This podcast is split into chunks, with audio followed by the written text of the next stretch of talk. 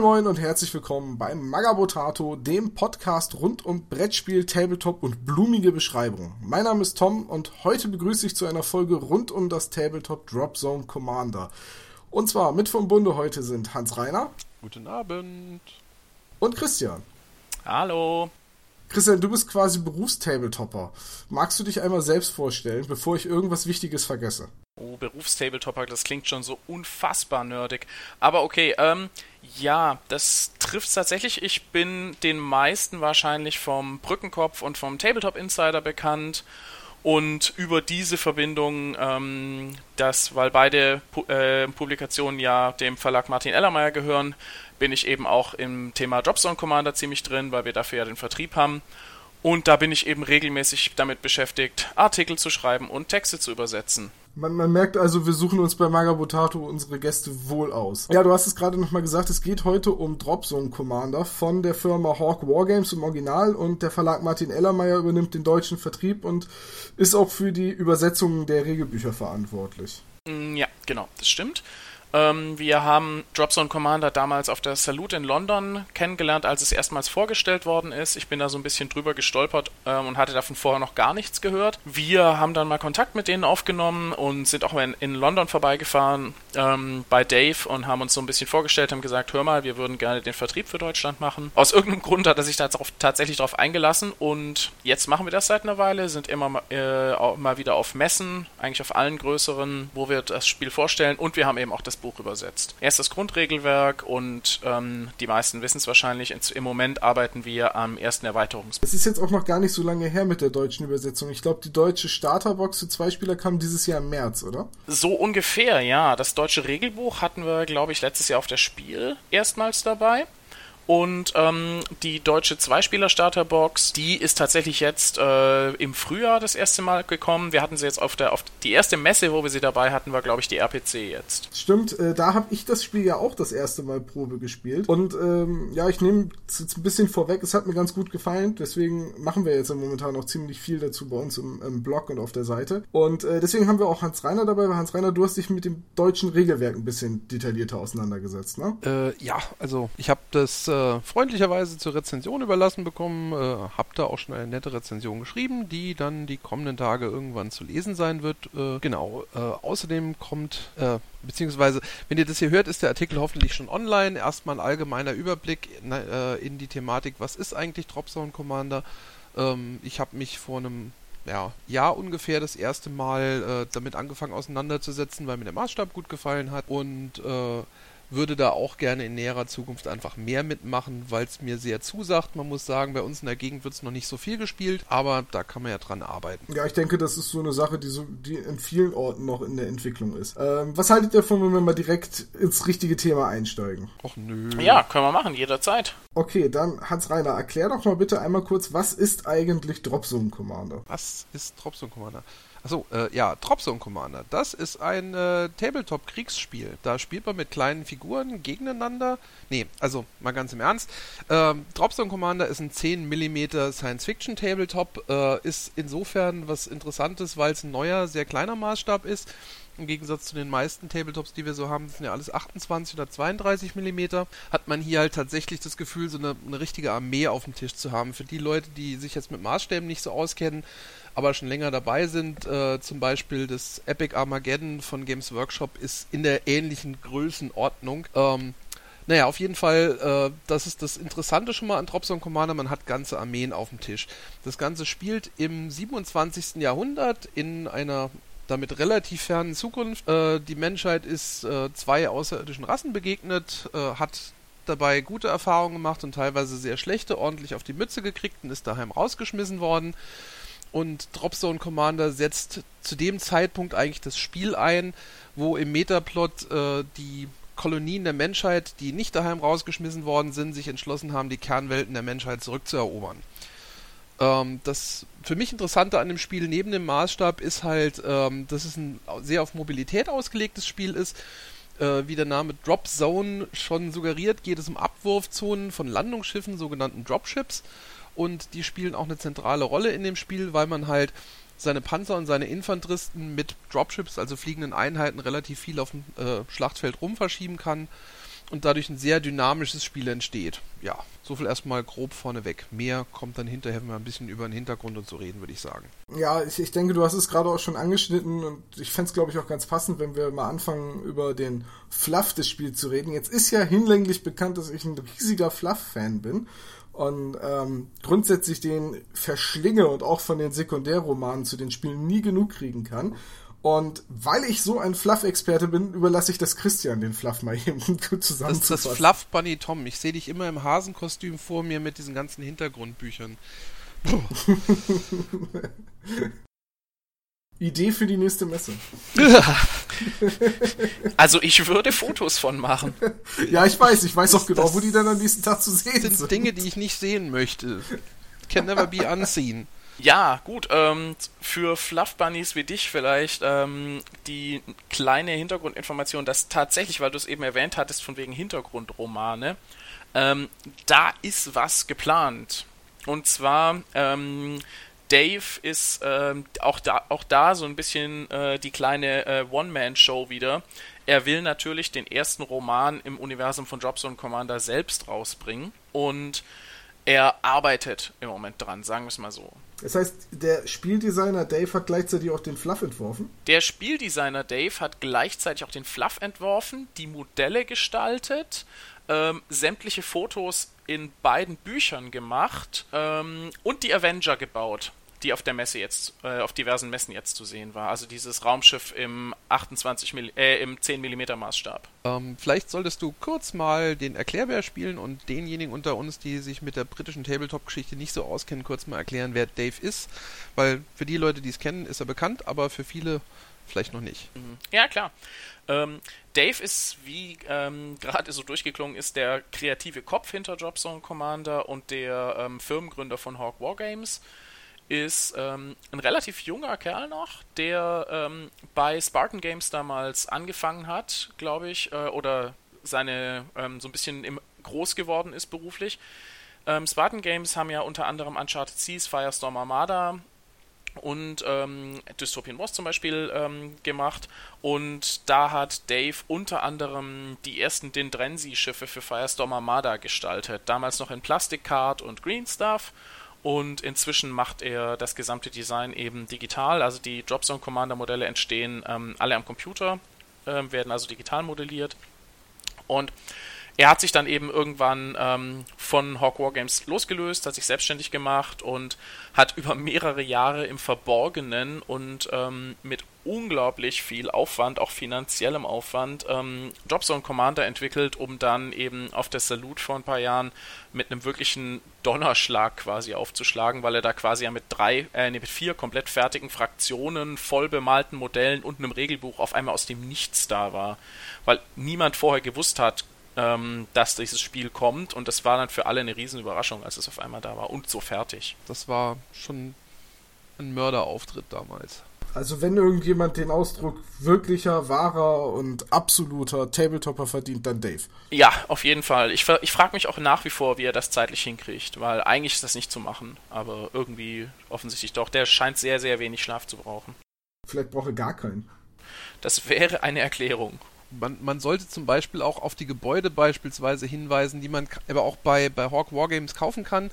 Diese ganzen irrsinnig detaillierten Resingebäude für die Bilder in den Büchern, hat er dann zwischendrin einfach mal selber entwickelt, eigentlich nicht zum Verkaufen, sondern weil er Hintergrund für Fotos gehabt hat. Also das ist der, der Grad an Dedication, der da, der da einfließt. Mal eben nebenbei als Fotohintergrund ein ganzes Stadtresi Stadtsystem aus Resinbauteilen, teilweise mit mehr als 100 Teilen pro Gebäude zu designen, das ist halt schon ja, der Wahnsinn eigentlich. Manche würden da auch von latentem ja, Internetwahnsinn oder ähm, einem kleinen Dachschaden sprechen. Also ich finde es auch faszinierend, wie seine Beziehung das aushält, aber Was? offensichtlich klappt das. Okay, er hat eine Beziehung. Sorry, sowas Der gute Mann heiratet. Das ist beeindruckend. Ja. Ist, jetzt wird's jetzt wird's richtig beeindruckend, ja, auf jeden Fall. Mir war das alles nicht bewusst. Ich dachte, da steckt eine ganze Firma hinter. Äh, ich wusste nicht, dass es quasi ein Mann ist. Aber mittlerweile hat, arbeitet er auch nicht mehr alleine dran, oder? Nee, er hat inzwischen ein Team um sich gesammelt und ähm, das sind also zum Teil ähm, alte Freunde von ihm und der innere Zirkel besteht bei Hawk boah, lass mich nicht lügen, ich weiß es ehrlich gesagt nicht genau, aber die Leute, über äh, denen man permanent über den Weg läuft, sind neben Dave eben noch äh, Simon und Louis, und Louis, die auch auf den Messen immer mal wieder am Start sind. Dazu James, der wahrscheinlich im Herbst auf der Spiel sein wird, wenn das klappt. Und ähm, eben inzwischen haben sie auch mit ähm, Patrice noch einen äh, Zeichner, der eben ähm, hauptberuflich für Hawk Wargames Artworks zeichnet. Okay, also man könnte sagen, Dropzone Commander ist tatsächlich sehr erfolgreich geworden, sodass es überhaupt möglich war, überhaupt erstmal neue Leute einzustellen. Ja, definitiv. Da steckt auch richtig viel Arbeit drin, ja. Dann lasst uns doch mal etwas ausführlicher über den Fluff reden von dem Spiel, den Dave sich da ausgedacht hat. Christian, du hast das deutsche Regelbuch übersetzt, also nee, du hast das englische Regelbuch ins Deutsche übersetzt. Ähm, ich glaube, das qualifiziert dich am ehesten, um den Fluff zusammenzufassen. Witzigerweise habe ich nicht das ganze Buch ähm, übersetzt, das wäre zu viel äh, Ehre. Ich habe tatsächlich nur den Regelteil übersetzt. Den Fluff ähm, habe ich gegengelesen, sagen wir es mal so. Aber ja, deshalb, ich, ich, kann also, ich kann auch da ein bisschen was dazu erzählen. Ähm, ja, Hans Reiner hat ja das meiste schon gesagt. Die äh, Menschen haben äh, bis zum bis in eine mittelfristige Zukunft hin große Fortschritte gemacht, haben ähm, Raumschiffe gebaut erstmals, haben langsam aber sicher das Weltall kolonisiert und sind irgendwann ähm, einer außerirdischen Spezies begegnet, die sich als einigermaßen wohlwollend erwiesen hat. Diese Spezies äh, wird Shaltari genannt und die Shaltari sind auch eine der Fraktionen im Spiel. Und ähm, von den Shaltari haben die Menschen einiges an Technologie ähm, geschenkt bekommen, zunächst mal, oder ertauscht. Und diese Technologie hat es ermöglicht, ähm, das Weltall zu kolonisieren, stärker gezielt bestimmte Planeten anzufliegen. Vorher war das so ein bisschen ein Stochern im Nebel und man hat halt mal geguckt, wo man rauskommt. Durch die Hilfe der Shaltari war es dann möglich, gezielt ähm, wirklich lebensfreundliche und äh, reiche Welten zu entdecken. Und diese Welten wurden dann zu den Kernwelten, die quasi neue Ballungs- und Siedlungszentren waren. Da hat die Menschheit ein ungekanntes Maß an Wohlstand und Zivilisation erreicht. Und zusätzlich zu diesen Kernwelten gab es noch die Koloniewelten oder die Rand Randgebiete der äh, des menschlichen Sternenreichs diese Randgebiete waren vor allem deshalb interessant, weil es da ähm, in, großem, in großer Zahl Rohstoffe gab. Das waren also Minenplaneten oder Planeten, auf denen irgendetwas gewonnen werden konnte, was es lohnte, im größeren Stil dort ähm, quasi Bergbau oder ähnliches zu betreiben. Und das ging alles eine Weile ganz gut. Zwischendrin hat sich dann irgendwann herausgestellt, dass die Schaltari nicht ganz so uneigennützig sind, wie man das äh, vielleicht gehofft hätte.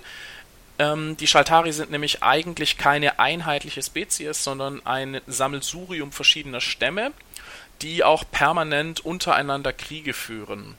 Die Schaltari sind nämlich zwar eine sehr weise und sehr intelligente und alte Rasse, aber gleichzeitig eine sehr kriegerische. Die, ähm, der Krieger als solcher wird von den Schaltari verehrt und ähm, es gehört bei den Schaltari quasi dazu, sich als Krieger zu bewähren, um eine gewisse Ehre und auch einen gewissen Status in der Gesellschaft zu erlangen. Und die Stämme sind permanent miteinander in Konflikt und es stellte sich eben heraus, dass der Stamm, den die Menschen damals ähm, getroffen hatten, sich ausgerechnet hatte, dass die Menschen doch ein ganz gutes Kanonenfutter im Krieg gegen andere Stämme wären. Und als die Menschen das spitz gekriegt haben, hatten sie auf einmal keine große Lust mehr, Freunde der Shaltari zu sein.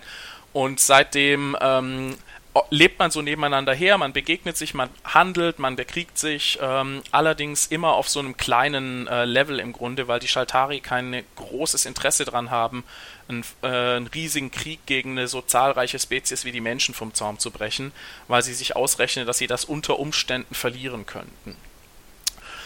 Ähm, das ging eine Weile dann ähm, trotzdem recht gut. Das äh, Sternenreich der Menschen wuchs und gedieh, bis eines Tages ähm, auf der südlichen Halbkugel der Erde ein außerirdisches Artefakt abgestürzt ist, das man sich in etwa wie so ein Fußball aus weißem Metall vorstellen kann. Also eine Kugel, etwa fußballgroß, ähm, völlig ähm, unauffällig und nur sehr schwer. Das ähm, hat man dann ähm, schnell identifiziert und diese Kugel wurde dann in, ein, in Forschungslabors gebracht, wurde untersucht, hat sich allerdings allen äh, Versuchen widersetzt, quasi irgendwas aus ihr rauszulesen, bis sie sich eines Tages äh, auf einen Schlag in das gesamte Computernetz der Menschheit gehackt hat und quasi alle Computer angezapft hat, die überhaupt verfügbar waren. Auf all diesen Computern wurde eine Warnung hinterlassen, ähm, eine ganz kurze Botschaft, die im Kern besagt, ihr müsst hier in einem Jahr weg sein, ansonsten seid ihr alle des Todes. Und danach schaltete sich diese Kugel ab und war kurze Zeit später verschwunden. Die wurde in einer mysteriösen Aktion befreit. Man weiß nicht so ganz von wem. Auf jeden Fall war sie dann weg. Das ähm, klingt alles ein bisschen nach meinem Vermieter. ähm, unter Umständen, ich kenne jetzt deinen Vermieter nicht, aber es wäre sicherlich interessant, ihn mal kennenzulernen.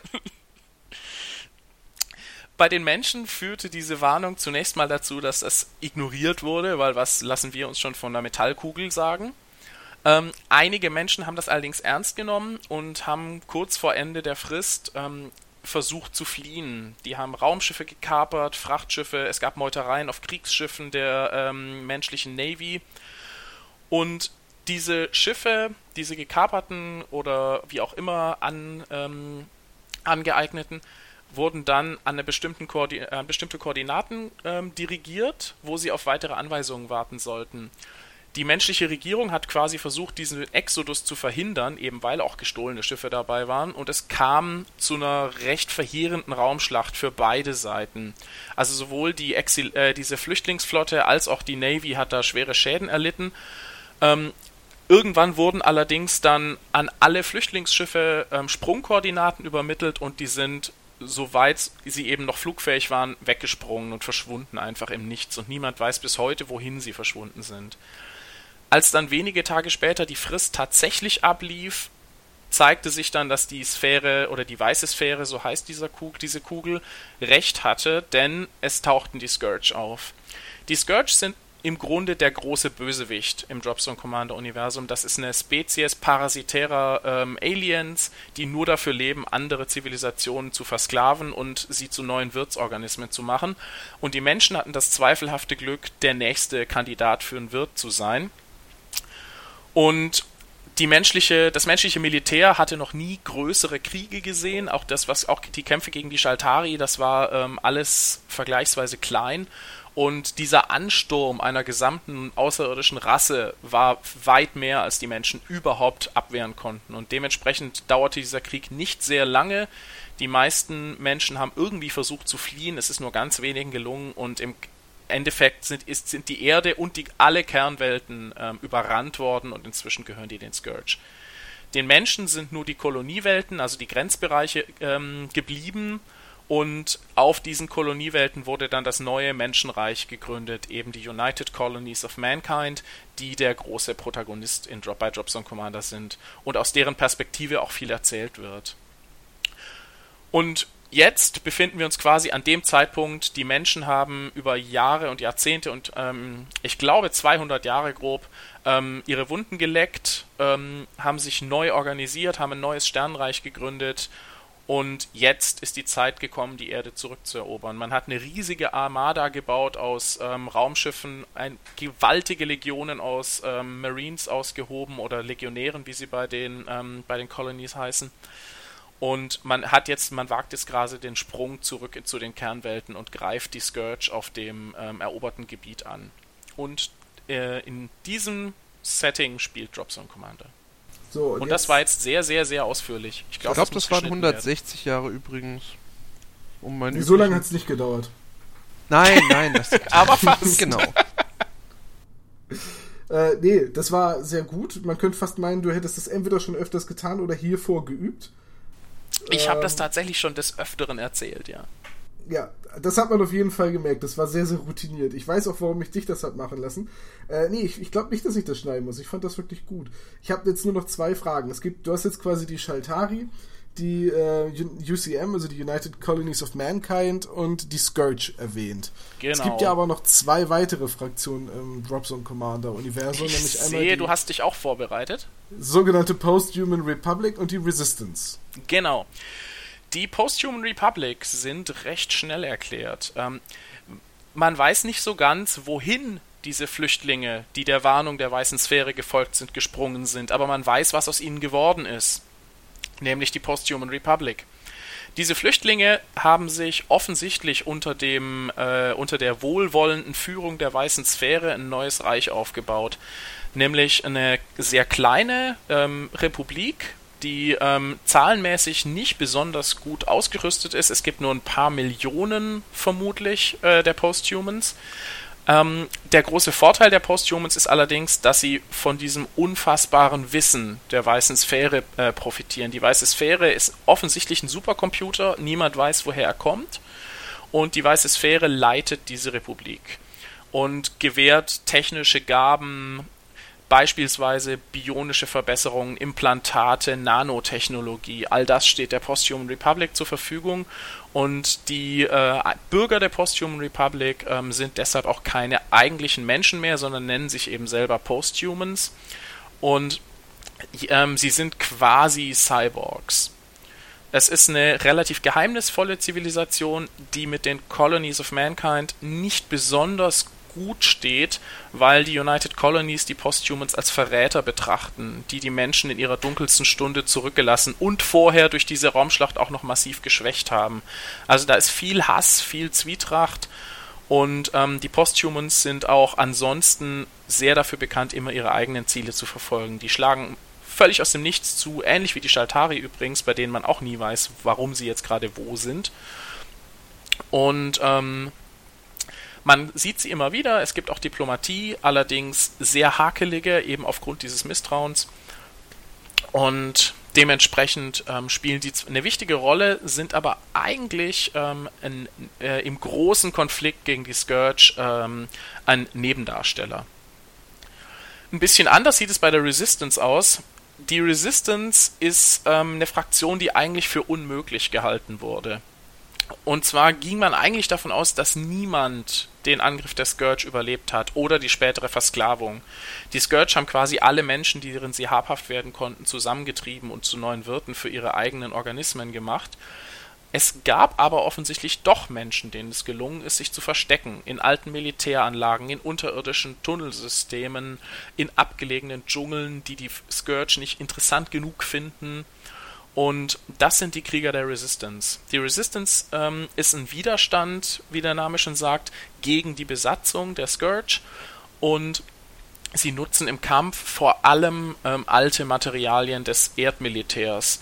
Ähm, ihre Technologie ist deshalb klobiger, es ist alles ein bisschen stabiler und dicker gepanzert, die Fahrzeuge sind nicht so zweckoptimiert, ähm, aber alles ist eben wuchtiger und schon ein bisschen älter und zusammengepflegt, daher auch so ein bisschen dieser ähm, dieser etwas ähm, verrottete Look, den die äh, Resistance teilweise aufweist. Und es werden eben auch zum Beispiel Zivilfahrzeuge genutzt, ähm, indem man beispielsweise irgendwelche Pickups oder LKWs sich plündert und da hinten Raketenwerfer oder was auch immer drauf pflanzt. Und die Resistance ist eine sehr improvisierte Fraktion. Wobei, wenn ich was sagen darf, ich hatte jetzt schon den Eindruck vom, vom Lesen vom Hintergrund und so, der Technologielevel an sich ist durchaus mit dem der UCM vergleichbar da, wo halt Militärhardware benutzt wird, der Level ist vergleichbar, die Qualität, wo noch alte Hardware übrig ist, ist sogar höher. Äh, das Problem ist eher, dass die UCM halt extrem zweckorientiert ist. Alles, was die haben, kann eine Sache richtig gut und perfekt fast und sonst halt wenig und äh, bei den ja, bei der Resistance ist halt irgendwie alles kann alles halbwegs, aber nix halt so wirklich perfekt auf den Punkt. Ja, die Resistance-Panzer, also wenn man mal nur den Militäraspekt nimmt, die sind, also die, die Technik ist schon ähm, antik verg verglichen mit dem, was die UCM auffahren, aber ja, die Schlagkraft ist auf den einzelnen Panzer gerechnet sicher meist im Grunde höher vom Schnitt her. Also ein Standard-Kampfpanzer der Resistance ist deutlich durchschlagskräftiger und auch stabiler als zum Beispiel der typische Saber ähm, der, ähm, der UCM. Ähm, der ähm, eigentliche, das Problem, der, was die Resistance hat, ist, dass, sie, dass ihr ähm, diese Panzer nur in sehr geringer Zahl zur Verfügung stehen. Also die, UC, äh, die Resistance, wenn man sie auf diesen Militärarm spezialisiert bei der Armeeauswahl, ist eine absolute Elite-Armee, was man ihr eigentlich nicht zutraut. Aber ähm, die Panzer sind zwar tatsächlich sehr stark, auch zum Beispiel der Alexander äh, Kommandopanzer, den die nutzen können, der ein unglaublich wuchtiges Modell ist. Ähm, der ist sehr mächtig, aber ähm, preislich eben auch weit über dem, was zum Beispiel diese auf Massenproduktion ausgelegten UCM-Fahrzeuge ähm, abliefern können. Ähm, bei der Resistance muss man noch dazu, so, äh, dazu sagen, die Resistance sind eigentlich zwei Fraktionen in einer. Man kann die nämlich auf zwei Möglichkeiten spielen. Es gibt zum einen diesen wilden Aspekt der Resistance, der hat Zugriff auf bestimmte ähm, äh, Truppen, die den, äh, dem anderen Zweig nicht zur Verfügung stehen. Und der zweite Zweig ist die, ähm, und der steht der zum Beispiel auch der UCM sehr skeptisch gegenüber, weil die UCM wird durchaus nicht von allen Resistance-Zellen als Befreier gefeiert. Also manche fragen sich auch, wo wart ihr die letzten ähm, 100 noch was Jahre und ähm, wir brauchen euch hier nicht. Es gibt aber eben auch einen Zweig der Resistance, der mit der UCM sehr offen und direkt zusammenarbeitet. Die haben dann beispielsweise Zugriff auf bestimmte Eliteeinheiten der UCM, nämlich zum Beispiel die Archangel ähm, Abfangjäger und besonders starke äh, Colonial Legionnaires, also eine Elite-Legionärsgruppe, äh, die ähm, dann diese Armee nochmal ergänzen und aufwerten. Ist dann diese, diese Zwiegespaltenheit der äh, Resistance quasi die flufftechnische Legitimation für Partien UCM gegen Resistance? Jein, im, im Grunde ist es eine, kann es eine Erklärung sein, ja. Ähm, es ist natürlich, zum Beispiel Spiele UCM gegen UCM sind flufftechnisch grundsätzlich schwer zu erklären. Da muss man sich schon eine kreative Geschichte dafür ausdenken, warum die gegeneinander kämpfen sollten. Ähm, Im Kern, ja, also das, die, klassische, die klassische Paarung, genau, Scourge gegen Scourge ist völlig, äh, widerspricht eigentlich diesem Volk völlig. Natürlich wird es trotzdem gemacht, auch auf Turnieren. Ähm, es, es stimmt aber, ja, im Hintergrund würden vermutlich vor allem diese Feral Resistance äh, Truppen, also die wilden, nicht äh, mit der UCM verbündeten Resistance Truppen gegen die UCM kämpfen. Äh, nicht, nicht, mit der UCM verbündeten Truppen gegen die UCM kämpfen. Okay. Zum Beispiel, weil sie der Meinung sind, das ist unser Dschungel, verschwindet hier. Mhm. Ich glaube, wir haben, den, wir, wir haben den Fluff damit ganz gut zusammengefasst und ihr seid gerade schon ein bisschen auf die Modelle abgedriftet, was heißt, ähm, wir sollten auf jeden Fall mal über das Spieldesign reden. Ähm, Dropzone Commander hat Hans Reiner ja schon gesagt, wird hauptsächlich mit Dropships geredet, weil es ein sehr dynamisches Spiel ist von dem, was ich bisher kennengelernt habe. Es geht darum, seine Einheiten auf dem Schlachtfeld schnell in Position zu bringen, aber diese Position auch genauso schnell wieder wechseln zu können, wenn die Truppen woanders gebraucht werden. Und man spielt ja immer auf Szenarien, also man versucht ja immer irgendwelche Objectives zu erfüllen oder irgendwelche Informationen zu bergen. Habe hab ich recht oder habe ich recht?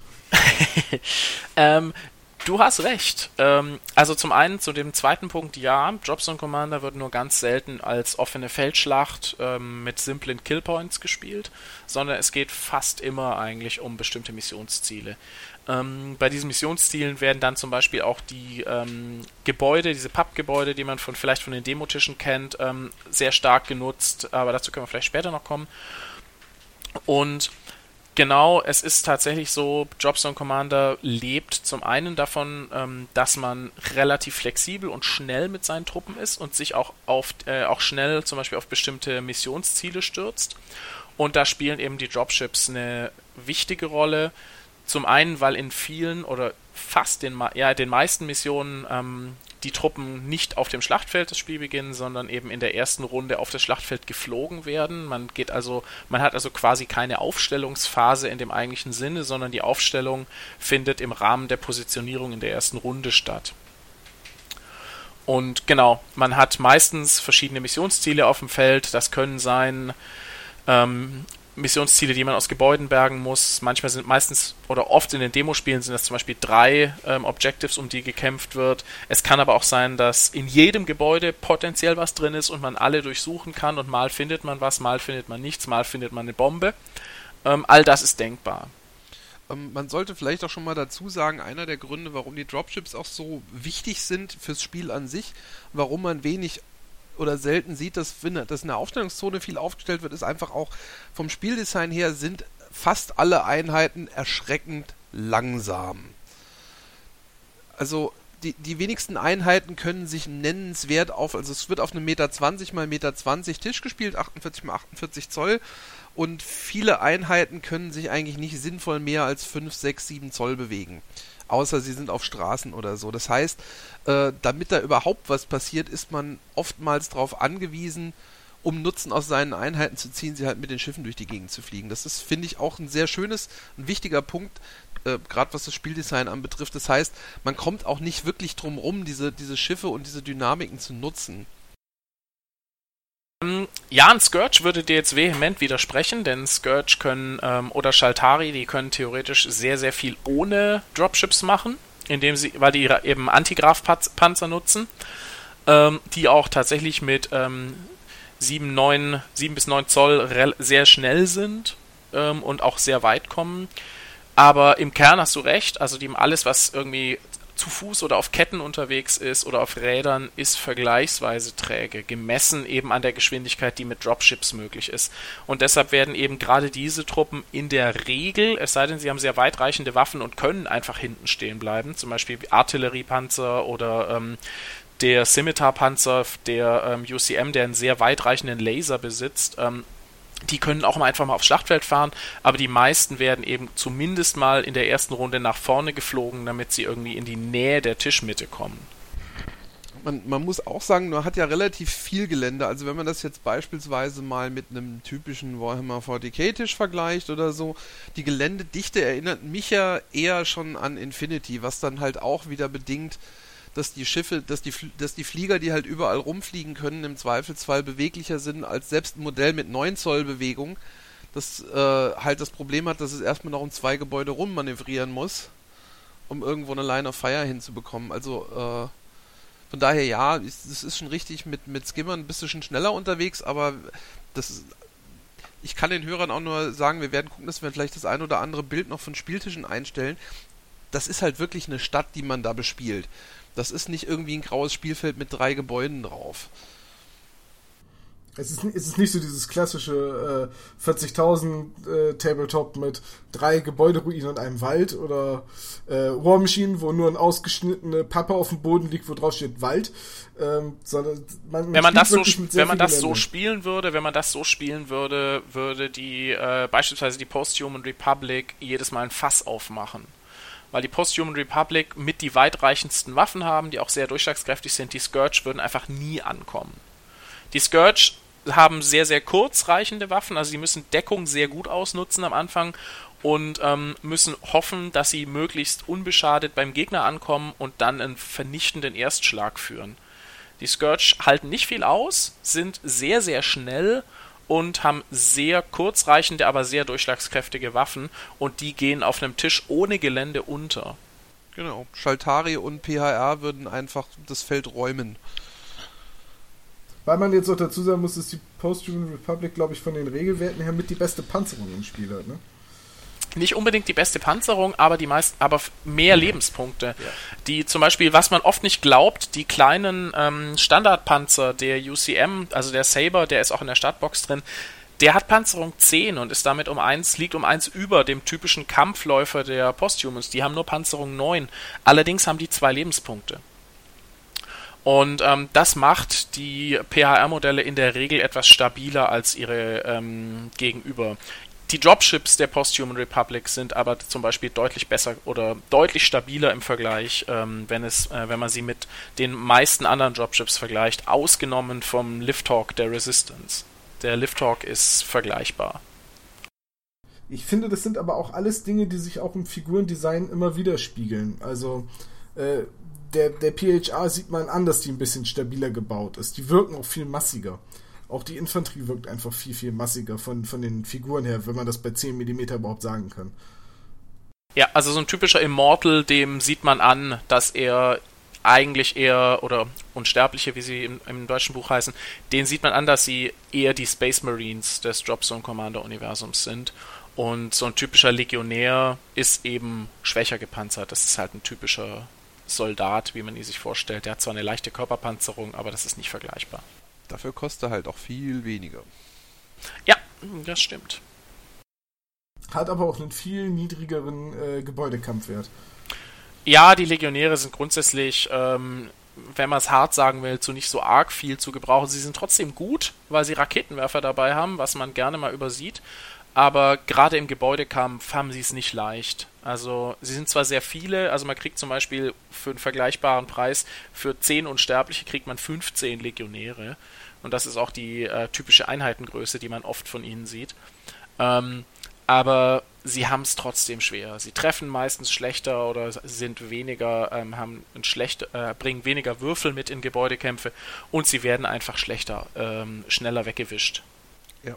Ist halt keine Elite-Infanterie, ist im Grunde genommen normale Feldinfanterie. Da würde man auch eher mit den, mit den Immortals, kannst du fast schon eher die Prätorianer vergleichen, also die Elite-Infanterie von UCM.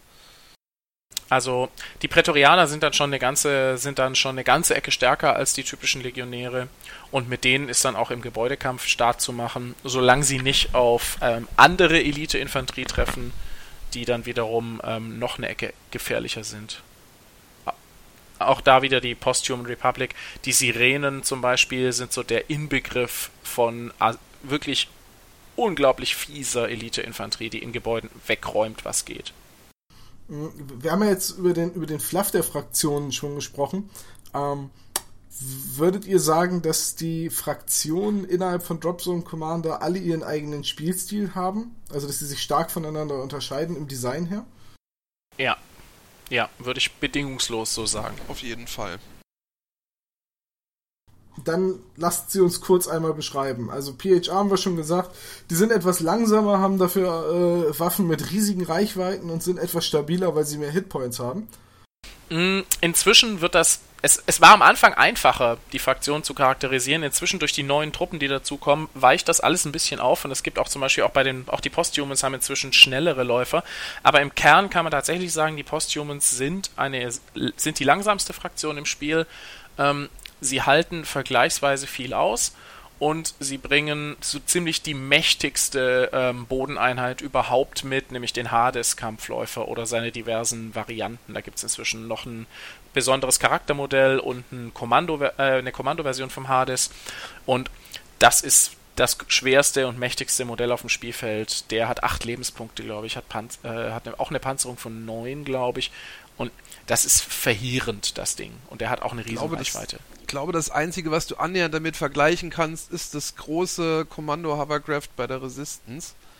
Äh, das bringt ähnlich viel Hitpoints und Staying Power und mit den Plasmageschützen auch relativ hohen Schadensoutput mit. Aber ja, denkt der Hades ist von der, Stay, von der Staying Power her ist der Hades mit Sicherheit das härteste, was du auf den Tisch stellen kannst. Der hat halt viel ja, Panzer Zumal er eben diverse Sonderregeln mitbringt. Kann sich selber reparieren. Das ist halt schon extrem. Also PHR würde ich sagen, ist langsam, hohe Staying Power, verzeiht aber meiner Meinung nach dadurch relativ wenige Fehler. Weil wenn du Fehler machst, verlierst du das Spiel zwar nicht, weil dir die Einheiten unterm Hintern weggeschossen kriegen, kriegst, du verlierst das Spiel aber möglicherweise, weil dein Gegner einfach in Kreisen um dich rumläuft, sich die Missionsziele holt und dich dabei auslacht, während du hinterher hoppelst mit deinen Walkern. Du ja, hast den Begriff jetzt genau. dreimal benutzt, Hans Reiner, und das rechtfertigt, dass du ihn einmal erklärst. Erklär doch mal bitte unseren Zuhörern, was Staying Power heißen soll. Äh, okay, das, wie, wie gut können die auf dem Tisch bleiben? Was ist das Durchhaltevermögen? Äh, wie, wie schon erwähnt, PHR-Modelle haben häufig mehr als einen Trefferpunkt, was sie deutlich länger auf dem Tisch überleben lässt. Die meisten Modelle sind nach dem ersten Treffer einfach raus. Und ähm, während andere Fraktionen vielleicht Rettungswürfe haben, die Schaltari, da kommen wir dann später zu, ist ein zweiter Hitpoint, also ein zweiter Lebenspunkt ist meiner Meinung nach halt unheimlich viel wert. Äh, dazu kommen halt Einheiten wie der Hades, der kann sich selber und wenn ich das richtig in Erinnerung habe, auch andere Modelle reparieren. Ähm, das heißt, die halten sehr lange durch. Das ist eigentlich alles. Staying Power, Dinge halten lange durch. Also sozusagen Stabilität. Ja. Ja, Durchhaltevermögen. Okay, dann, ähm, gut, jetzt haben wir die Shaltari gerade schon angesprochen. Lass uns mal mit denen weitermachen. Die Shaltari zeichnen sich, so wie ich das jetzt höre, weil ich kenne sie selbst nicht, also dadurch aus, dass sie relativ schnell sind, relativ weit schießen können, also auch nicht unbedingt Deckung brauchen. Sind die dann auch stabil? Nee, die Shaltari sind so ziemlich die Papierflieger ähm, des Jobson Commander Universums. Die Shaltari sind eine Fraktion mit, einer, mit sehr, sehr geringeren, geringen Panzerungswerten, teilweise noch niedriger als äh, bei den Scourge. Allerdings haben die äh, Truppen der Shaltari alle weitgehend minimale Ausnahmen, ähm, bei der Infanterie zum Beispiel, ein Schutzschild. Und dieser Schutzschild ist, bringt quasi den Einheiten einen 5 plus Rettungswurf mit, teilweise auch einen 4 plus und wenn sie, ähm, und wenn sie ihn nochmal verbessern, was ihnen grundsätzlich möglich ist, kann es auch mal eine 3 plus werden. Und die Schaltari verlassen sich, wenn es um Verteidigung geht, voll und ganz auf ihre Schilde und eben auf ihre Geschwindigkeit, denn schnelle Antigraf-Fahrzeuge werden von vielen Einheiten schlechter getroffen, wenn sie sich eine bestimmte Distanz bewegt haben. Und das ist das, was die Schaltari im Grunde im Spiel hält. Von ihrer Panzerung her werden die aufgefressen von so ziemlich allem. Also bei der Panzerung muss man sagen, die ist so schwach, dass die Luftabwehrfahrzeuge der meisten anderen Rassen einen schweren Schaltari-Panzer problemlos beschädigen können. Zumindest ein Standard-Schaltari-Panzer, ja. ja. also okay. gerade der, die, die der Rap, dieser Luftabwehrpanzer Genau. Ja, ein, der Luftabwehrpanzer von der UCM wird, ähm, ist auch für Schaltari Antigraf-Panzer gefährlich. Ja. Die meisten normalen Panzer würden über Luftabwehrwaffen einfach lachen. Die haben zwar eine hohe Treffergenauigkeit, vor allen Dingen auch gegen Antigraf, aber machen meistens so wenig Schaden, dass sowas wie ein Saber zum Beispiel mit Panzerung 10, die machen glaube ich sechs, sechs Schaden, also kann ihn, wenn überhaupt, nur auf die sechs verwunden. Das ist bei Schaltari halt ganz schnell mal anders. Ich, ich wollte sagen, an der Stelle erkläre ich, glaube ich, eben einmal kurz, wie das mit dem Würfeln äh, funktioniert, weil wenn ihr jetzt die ganze Zeit, also wenn Hans Reiner jetzt die ganze Zeit sagt auf 6 plus und so weiter, äh, funktioniert so. Äh, standardmäßig verwundet man, glaube ich, auf 5 plus. Und jede wenn, wenn, äh, also kurz, ich hole vielleicht kurz ein bisschen weiter aus. Jede Waffe hat eine bestimmte Stärke und jedes Fahrzeug hat eine bestimmte Panzerung. Das ist genau das, was ich gerade sagen wollte. Aber genau. bitte mach du, mach du. Sorry, nee, und wenn die Waffenstärke gleich der Panzerung ist, dann ist es genau wie du gesagt hast, dann verwundet man auf die 5 plus. Und danach geht es im Prinzip in Einser-Schritten. Also wenn die Waffenstärke um 1 höher ist als die Panzerung, verwundet man auf die 4 plus. Wenn die Waffenstärke um 1 schlechter ist, verwundet man auf die 6 plus. Und wenn die Waffenstärke um zwei schlechter ist als die Panzerung, dann ist es überhaupt nicht mehr möglich, dieses Fahrzeug zu verwunden. Gleichzeitig, wenn es in die andere Richtung geht und die Waffenstärke äh, wesentlich stärker ist, also dass man zum Beispiel jetzt auf 3 plus verwundet, dann wäre auf 5 plus halt ein Doppeltreffer. Genau. Und das ist das große Problem, was den äh, Posthumans schnell mal gefährlich wird. Ähm, wenn man nämlich auf einen Walker, der mit, der zwar zwei Lebenspunkte hat, aber nur in Anführungsstrichen eben eine Panzerung 9 mit einer ähm, Stärke 11 Waffe zum Beispiel schießt, dann kann es eben auch mal sein, dass da, oder auch mit einer Stärke 10 Waffe kann das schon passieren, dass man eben einen Doppelschaden den reindrückt, wenn man einigermaßen gut würfelt und dann platzt auch so ein, äh, so ein Kampfläufer in ähm, einem Schuss. Hm? Genau, das wollte ich nur eben einmal erklärt haben, dass halt, wenn jetzt auf 6 plus verwunden, dass es klar ist, was damit gemeint ist. Das Würf Würfelsystem ist ja ähnlich wie bei Warhammer 40k, das kennt man ja. Vergleichen, drüber würfeln. Ähm, wir hatten jetzt gerade die Schaltari am Wickel, dann lass uns gleich über die nächste schnelle und zerbrechliche Fraktion Halt, reden. wir haben bei den Schaltari das mit wichtigste noch nicht erwähnt, nämlich die besondere Bewegung. Die meisten Rassen, also alle Rassen haben ja Landungsschiffe. Das heißt, äh, normalerweise sind das tatsächlich Schiffe, da werden Truppen eingeladen, dann bewegt sich das Schiff von A nach B und dann werden die Truppen wieder ausgeladen. Die Shaltari machen das nicht. Shaltari haben keine Landungsschiffe, also Dropships, sondern Shaltari haben Teleport Gates, Teleportertore. Ähm, das sorgt für zwei Besonderheiten. Zum einen muss sich das Tor, also werden die Einheiten nicht in dem Tor gelagert. Das heißt, man kann in ein Tor reinfahren und aus einem anderen Tor wieder rausfahren und zum anderen bedingt es, ähm, normalerweise ist es so, dass Einheiten am Spielbeginn oder bei der Armeezusammenstellung ein angeschlossenes äh, Dropship bekommen und dürf, die dürfen dann auch nur mit diesem individuellen Dropship oder Gruppe von Dropships verlegt werden. Das ist bei Shaltari nicht so. Die dürfen einfach beliebige Gates benutzen, solange die für den Truppentyp passend sind. Das ist eine ganz, ganz wichtige Sache, weil das Schaltari einfach neben ihrer Antigraf-Bewegung unglaublich beweglich macht, weil ich kann einfach auf einer Seite vom Tisch in ein Tor reinfahren und auf der anderen Seite wieder raus. Das ist eben gerade, wenn es um Missionsziele geht, ähm, extrem fies weil man eben zum Beispiel, wenn man mit Infanterie ein bestimmtes Missionsziel gefunden hat, dann teleportiert man die Infanterie aus, äh, die geht aus dem Gebäude raus, verschwindet durch ein Portal, kommt durch ein anderes Portal wieder raus und sucht sofort beispielsweise in einem anderen Gebäude weiter und ähm, das Missionsziel, was sie in der Zwischenzeit schon gefunden hat, wird von dem ersten Portal, durch das sie verschwunden ist, dann zum Beispiel in Sicherheit gebracht. Und das ist einfach, ähm, gerade wenn, äh, wenn es eben darum geht, bestimmte Dinge zu bergen, Gold wert. Okay, dann würde ich aber sagen, haben wir bei den Schaltari, glaube ich, das Wichtigste erwähnt. Das mit diesen Teleportoren, äh, es klingelt ganz dunkel. Ich glaube, das hat mir äh, der nette Kollege von eurem Stand mir auch war RPC auch erklärt, das hatte ich nur schon wieder vergessen. Also, äh, also das ist, stimmt. das ist viel wichtiger als die Schilde tatsächlich, weil das ist das, was den Schaltari einfach auf dem Tisch eine extrem eigene Note verleiht. Ich muss ganz ehrlich sagen, äh, ich greife zwar jetzt ein bisschen vor, aber wenn ich, wenn mir die Modelle der Schaltari optisch zusagen würden, würde ich jetzt, glaube ich, die Fraktion wechseln, weil dieser Punkt, dass äh, man nur das Dropship für die Einheit benutzen kann, mit dem es auf das Spielfeld gekommen ist, hat mich in den Probespielen bisher so mega aufgeregt, weil ich meine, was für eine taktische Tiefe würde das Spiel kriegen, wenn ich ein beliebiges Dropship hinfliegen könnte? Das wollte ich nämlich gestern auch machen. Ich habe gestern äh, dann mein Dropship rangezogen und habe äh, also ein anderes Dropship rangezogen und gesagt, so, damit hat er nicht gerechnet, dass ich das Dropship nehme. Natürlich hat mein Gegner nicht damit gerechnet. Dem war nämlich klar, dass ich das nicht darf. genau. Ne, also das, das ist tatsächlich eine Regel, die ich nicht verstehe und die mich auch ein bisschen aufregt. Ich kann, ich kann später versuchen, sie zu erklären. Lass uns erstmal zu den Scourge kommen. Genau, Scourge, ähm, ich versuch's mal wieder laienhaft mit einfachen Worten, weil ich keine anderen kenne. Äh, die Scourge sind auch eine zerbrechliche, schnelle Alien-Rasse, die ähm, sich durch ihre, ja, fiesen, also die macht viel Bumm, die sind sehr stark im Angriff, allerdings äh, müssen sie den Erstschlag haben, sonst gehen sie unter, weil sie sind zerbrechliche Antigraf-Fahrzeuge und ähm, haben keinerlei Schilde. Du hast es ja vorhin schon gesagt, Scourge braucht viel Deckung. Ja, die Scourge sind so das klassische Glasmesser, wie man sich es immer vorstellt. Ähm, die sind verheerend, wenn sie angreifen, ähm, weil sie sehr genau treffen, was man ihnen, was man von den von Aliens, gerade wenn sie so ein bisschen diesen wilderen Aspekt haben, ja nicht unbedingt erwartet.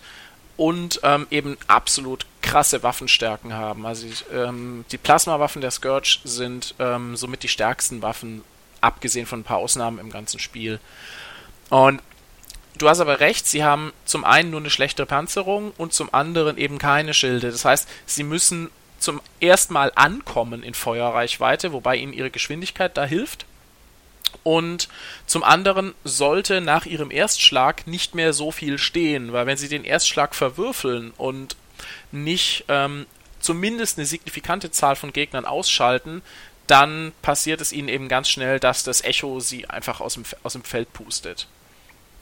Und man kann die Scourge inzwischen auch etwas langsamer und stabiler spielen. Ähm, es gibt inzwischen zusätzlich zu den verschiedenen Antigraph-Fahrzeugen gibt es auch so eine Krabbel-Fraktion, wie sie immer genannt wird. Das sind eben kleinere und größere ähm, Kampfläufer, die so ein bisschen was von Krebsen haben. Und ähm, die werden eben gerne als die Krabbel-Scourge bezeichnet die kann man als, äh, man kann die Armee inzwischen rein auf diese ähm, Nicht-Antigraph-Fahrzeuge ähm, spielen. Aber ähm, für die meisten, gerade Einsteiger, sind die Scourge eben eine Antigraph-Fraktion mit hoher Bewegung, kurzen Reichweiten, viel Feuerkraft. Was natürlich auch dem geschuldet ist, dass zum Beispiel eine Zwei-Spieler-Starterbox von den Scourge nur Antigraf-Fahrzeuge sind. Genau. Die Fahrzeuge sowohl für die, für die Scourge als auch für die UCM in den Startern, ja, was glaube ich bei allen Fraktionsmodellen in den Startern sind halt die Modelle des Grundbuchs und da waren die Rassen, finde ich, noch deutlich klarer spielerisch voneinander abgegrenzt, weil da gab es noch nicht wirklich Walker für die Scourge und äh, es gab noch nicht wirklich schwerere Sachen im Großen und Ganzen für die Schaltari und also da waren, da waren die Grenzen noch etwas klarer.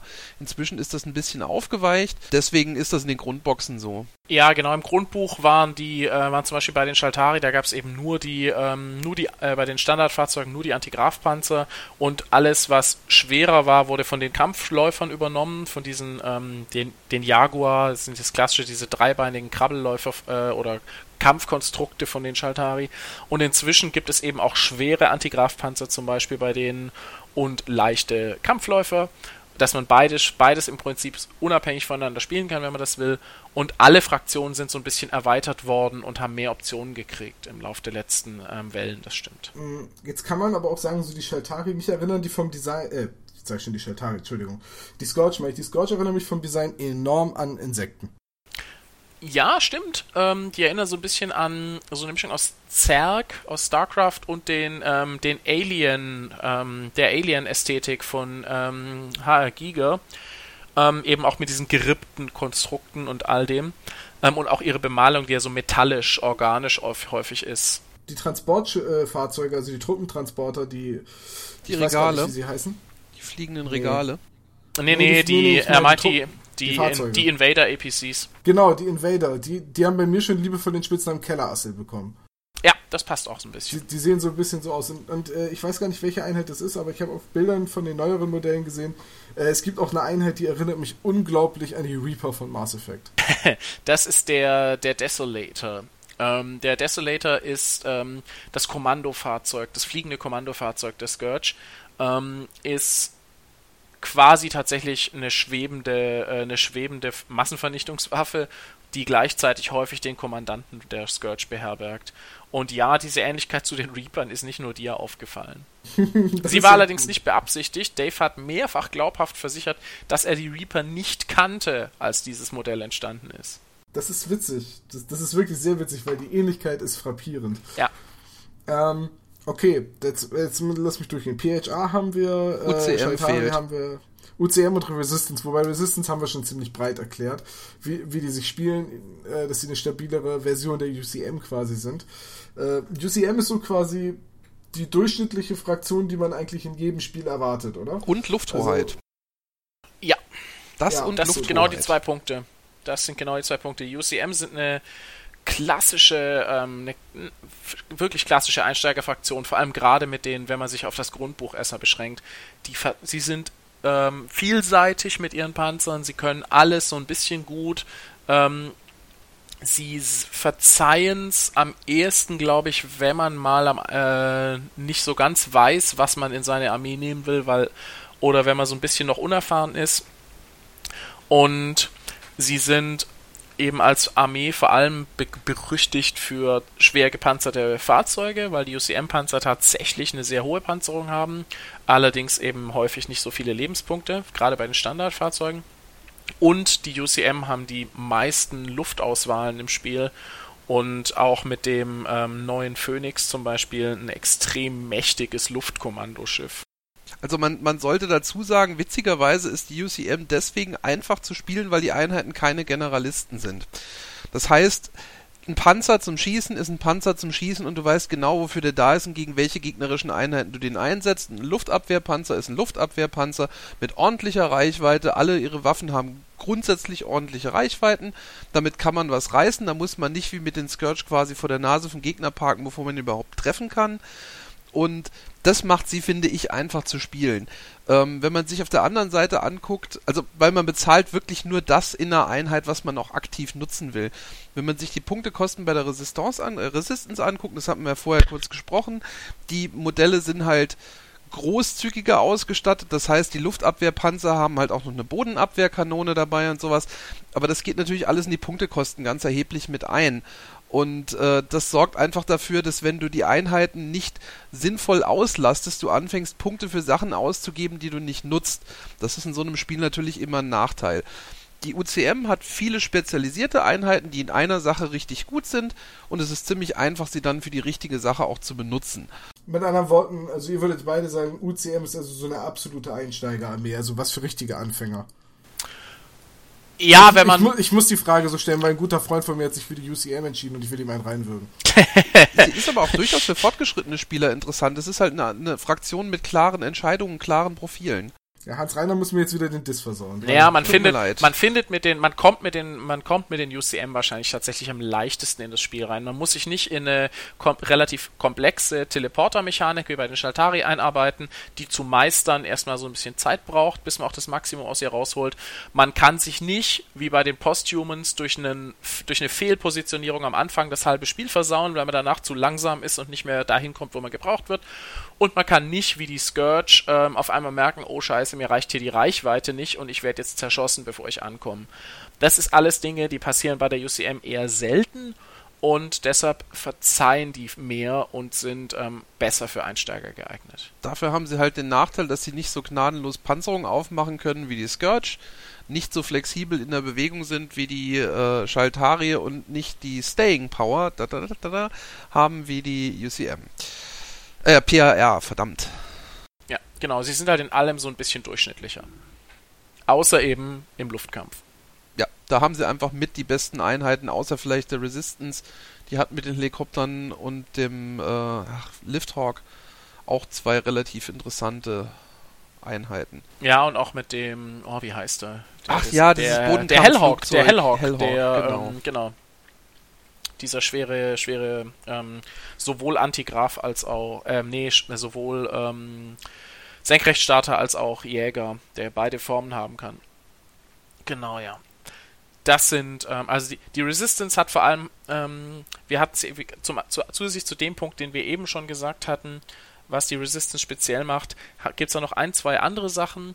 Zum einen hat die Resistance ähm, nur ganz wenige Dropships, nämlich eigentlich nur eins, den Lifthawk.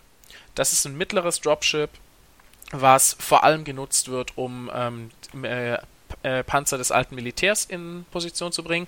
Für alles andere nutzen die andere Mechaniken. Zum einen eben diese Luftkissenfahrzeuge, mit denen äh, Truppen transportiert werden, und zum anderen die Tunnelbohrer.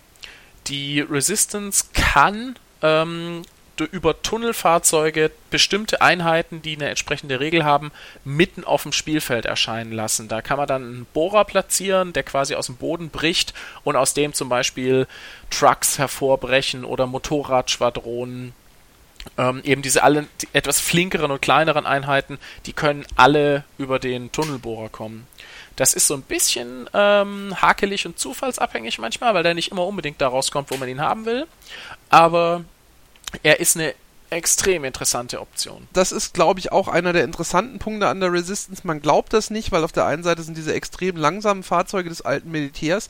Die Resistance ist gerade im Missionsverhalten, finde ich, fast genauso flexibel und schnell wie die Shaltari, weil sie halt unheimlich mobile Möglichkeiten hat, ihre Infanterie einzusetzen. Ähm, also vor allen Dingen die Motorradfahrer sind auch dermaßen ätzend. Ja, allerdings nur solange sie nicht in Gebäuden sind und ihnen da jemand über den Weg läuft, weil dann werden sie völlig vernichtet. Aber Richtig. auf offenem Feld sind die Motorradfahrer ätzend. Also da es ist von daher auch eine sehr interessante Einheit, weil sie halt, also eine interessante Fraktion meine ich, weil sie halt tatsächlich einen sehr vielfältigen Spielstil erlaubt. Dafür braucht man dann auf der anderen Seite halt auch richtig viel Modelle. Weil die, die Modelle in der Resistance, die, also vor allen Dingen die Feral-Modelle sind halt alle sehr günstig von den Punktkosten. Das heißt, da hat man halt auch schnell mal ein bisschen mehr Geld ausgegeben, bis man den Tisch voll hat. Ja, die kann man, die kann man eben auf extrem viele Arten und Weisen spielen, wenn man sich zum, primär auf das alte Militär und die sehr teuren Flieger, zum Beispiel diese Helikopter spezialisiert, dann ist man schnell und mit billigen und mit wenigen Modellen dabei. Aber sobald man eben diese Technicals, also diese geplünderten alten Zivilfahrzeuge nimmt und die Motorradfahrer und so, und so weiter, dann ähm, kann man auch mal schnell Schwärme stellen. Was auch, glaube ich, die erste Fraktion ist, in der man wirklich, wirklich Masse aufstellen kann. Das habe ich den Eindruck, es lässt sich bei den anderen Fraktionen nicht so wirklich an, außer vielleicht bei, bei Scourge mit den kleinen Krabblern. Ein bisschen noch bei den UCM, wenn man auf die, auf die Buggies zum Beispiel setzt und auf diese noch etwas leichteren, billigeren Panzer. Also zusätzlich zu diesen Standardpanzern gibt es bei den UCM noch eine leicht abgespeckte Version, zum Beispiel den Katana. Und die kann man auch in richtig großen Schwadronen spielen, weil sie wirklich nicht wirklich teuer sind. Ich glaube, wir haben äh, die Fraktionen ausreichend äh, ausführlich besprochen. Äh, ich glaube, wir haben einen ganz guten Eindruck gekriegt, wie sich die Fraktionen unterscheiden und was die Fraktionen so ein bisschen ausmacht. Lass mich dir mal eine Frage stellen, Christian. Du bist ja ein bisschen in den Prozessen involviert, äh, weil du ja beim deutschen Verlag arbeitest. Was bringt die Zukunft? Ähm, die deutsche Zukunft oder die internationale Zukunft? Ähm, ich mache das mal, ich teile das mal. Ähm, also zunächst für Deutschland, da ist, glaube ich, im Moment das wichtigste Projekt, auf das auch alle warten, die Übersetzung des ähm, ersten Erweiterungsbuchs. Das trägt im Englischen den Namen Reconquest Phase 1 und ähm, wörtliche Übersetzung wäre eben Rückeroberung Phase 1, vielleicht wird es auch die Rückeroberung oder Chroniken der Rückeroberung, irgend sowas wird es sein. Und das ist eben ein Buch, was die Geschichte vorantreibt, was so ein bisschen erzählt, wie die ersten Gefechte im Rückeroberungskrieg laufen und es wird eben neue Einheiten bringen. Also so neu sind die inzwischen nicht mehr, da es das englische Reconquest ja schon eine Weile gibt, aber es wird dann eben auch die Regeln für diese Einheiten auf Deutsch geben. Da arbeiten wir gerade dran. Die Übersetzung, die erste Übersetzung ist abgeschlossen. Jetzt wird gerade lektoriert, nochmal überarbeitet und gelayoutet. Und ähm, wir hoffen, dass wir das ähm, jetzt hoffentlich zeitnah zu Ende bringen können. Aber wir wollen eben auch nicht das überstürzen und dann am Ende irgendwie mit ärgerlichen Fehlern dastehen. Also das ist wahrscheinlich für den deutschen Markt im Moment das Wichtigste. Und international, also von Hawk Wargames kommend selbst, ist vor allem eben interessant, dass es immer wieder noch neue Truppen geben wird. Jetzt als nächstes zum Beispiel ähm, neue Infanterie für ähm, die meisten Fraktionen. Die ähm, Colonies of Mankind bekommen ein Mörser-Team für ihre Legionäre, was ganz nette, spaßige Sonderregeln mit sich bringt. Die ähm, Posthumans bekommen ein Scharfschützenteam. Die Scourge bekommen eine auf Nahkampf spezialisierte Variante ihrer Zerstörer, die Gebo im Gebäudekampf völlig verheerend sind und quasi einfach nur alles platt machen. Und die Shaltari werden einen sehr leichten Scout-Läufer äh, bekommen. Das ist im Prinzip eine größere Variante ihres Standard-Infanteriekampfanzugs, weil die Shaltari, ähm, die eigentlich sehr klein sind, natürlich nicht nackt in den oder in Uniform in den, in, die, in den Kampf ziehen mit ihrer Infanterie, sondern jeder Shaltari sitzt quasi in, einer, äh, in einem kleinen ähm, Kampfpanzeranzug drin. Ähm, und die Ronin, so wird diese Einheit heißen, ist noch eine größere Version davon. Die zählt dann auch nicht mehr als Infanterie, sondern das sind eher sehr leichte, schnelle Scout-Einheiten, die vor allem darauf spezialisiert sind, gegnerische Schwarmeinheiten anzugreifen, wie zum Beispiel die, die sehr kleinen äh, Krabbler der Scourge, die für die Shaltari bisher ein Problem waren, oft, weil sie eben sehr zahlreich waren. Und die Shaltari haben zwar sehr genaue und sehr durchschlagskräftige Waffen, aber häufig einfach nicht genügend Schüsse, um so vielen Zielen Herr zu werden. Und ähm, die Ronin sind so ein bisschen die Antwort auf dieses Problem. Ähm, jetzt haben wir haben ja am Anfang schon mal kurz gesagt, dass es so ein bisschen das Problem ist, ähm, im Moment teilweise, stellenweise, je nachdem wo man ist, halt noch Mitspieler zu finden. Ähm, Gibt es irgendwas in Richtung Organized Play von Hawk War Games oder auch vom deutschen Vertrieb? Ist da irgendwas geplant? Das denke ich, würde auch viele Zuhörer interessieren. Also ja, also es gibt zum einen, es gibt das äh, von Hawk Wargames das offizielle Turnierpaket, äh, was beispielsweise ähm, Turnierrichtlinien und Informationen zur Organisation von Turnieren, auch die Bepunktung ähm, vor, vorsieht und erklärt und was eben auch bestimmte Szenarios, die besonders für Turniere gedacht sind, definiert und äh, nochmal erklärt.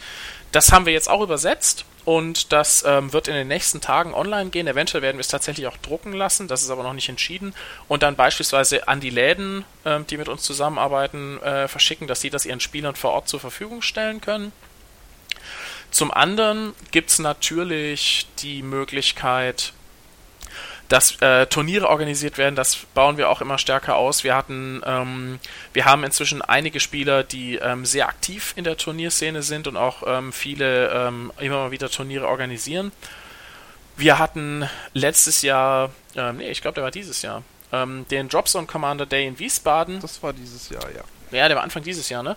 Ähm, und solche äh, Events wollen wir noch, äh, noch häufiger organisieren. Also es wird dann äh, so eine kleine Kombination äh, aus einem äh, Mini-Turnier mit äh, drei Spielen, was also über oder zwei oder drei Spielen, was über einen Tag geht, ergänzt eben durch ähm, kleine Workshops, Demospiele für Neueinsteiger, die Möglichkeit so ein bisschen zu fachsimpeln, gegebenenfalls was zu kaufen, wenn man da Lust drauf hat.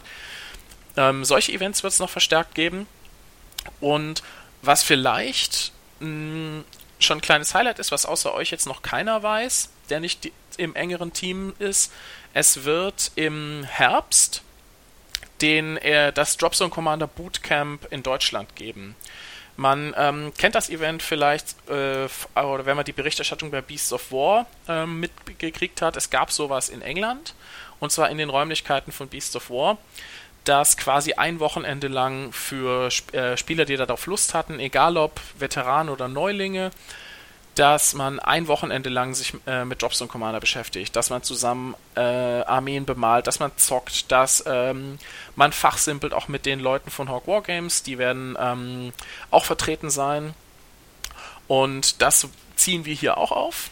Das ist für den Herbst geplant und zwar wird es auf einer Burg stattfinden ähm, im Odenwald, ähm, erreichbar beispielsweise von Aschaffenburg aus. Die genaueren Infos kommen noch und das äh, wird ein Event für rund 20 Leute sein, wo wir eben zum einen die äh, Möglichkeit interessierten Neueinsteigern geben wollen, dass sie da quasi ähm, ihre, ihre, anfangen, ihre Armee auszuheben und so ein bisschen mit uns zusammen ähm, die bemalen, die zusammenbauen, sich über, überlegen, wie sie denn vorgehen wollen. Und für die Veteranen wird es die Möglichkeit geben, zusammen die Armeen zu vergrößern, frei zu zocken und ein Turnier zu spielen. Und das alles in gemütlicher Atmosphäre und das ist so ähm, unser großes Event, was für, wir für Ende des Jahres planen im Moment. Also ein Dropzone Commander Minicon könnte man sagen. Genau. Im Kern ist es das. Für Dropzone Commander. Interessant, klingt, klingt echt super. Dann noch eine Frage, äh, wenn ich jetzt irgendwo bin und jetzt neu mit Dropzone Commander anfangen möchte. Ich möchte meinen äh, Friendly Local Game Store, also mein freundliches lokales Fantasy-Geschäft, dazu animieren, ähm, was mit Dropzone Commander anzufangen. Ähm, wie mache ich das? Gibt es bei euch Supporter? Ähm, Gibt es da irgendwelche Wege, wie man das ermutigen kann? Ähm, zum einen, es gibt in bestimmten Gebieten gibt es aktive Spieler die äh, man beispielsweise bei uns im Forum finden kann, die man in der Drops Commander Facebook-Gruppe finden kann, die relativ aktiv ist, wo viel Diskussion herrscht, wo man auch ähm, problemlos einfach mal eine Anfrage reinstellen kann. Ich bin in der Gegend und suche noch Leute, die beispielsweise mal Lust haben, vorbeizukommen zum Zocken. Super, den ähm, Link können wir ja drunter packen. Genau, den können wir einfach reinpacken. Und es gibt ähm, zunehmend, was wir gerade ausbauen, das ähm, Hawk Talent Programm. Die Hawk Talents sind im Prinzip die ähm, von Hawk offiziell bestätigten und ähm, organisierten ähm, Supporter. Die, äh, da gibt es auch in Deutschland ein, äh, schon welche und es werden hoffentlich bald mehr. Und die kann man quasi, an die kann man sich definitiv wenden. Da wollen wir natürlich am wenn es alles mal ideal läuft, in den ganzen größeren Ballungsgebieten welche haben irgendwann, die dann ähm, angefragt werden können, ob sie nicht mal ähm, in einem Laden vorbeikommen. Die bringen dann ähm, Demo-Truppen mit aus ihrem Fundus oder wir unterstützen sie da.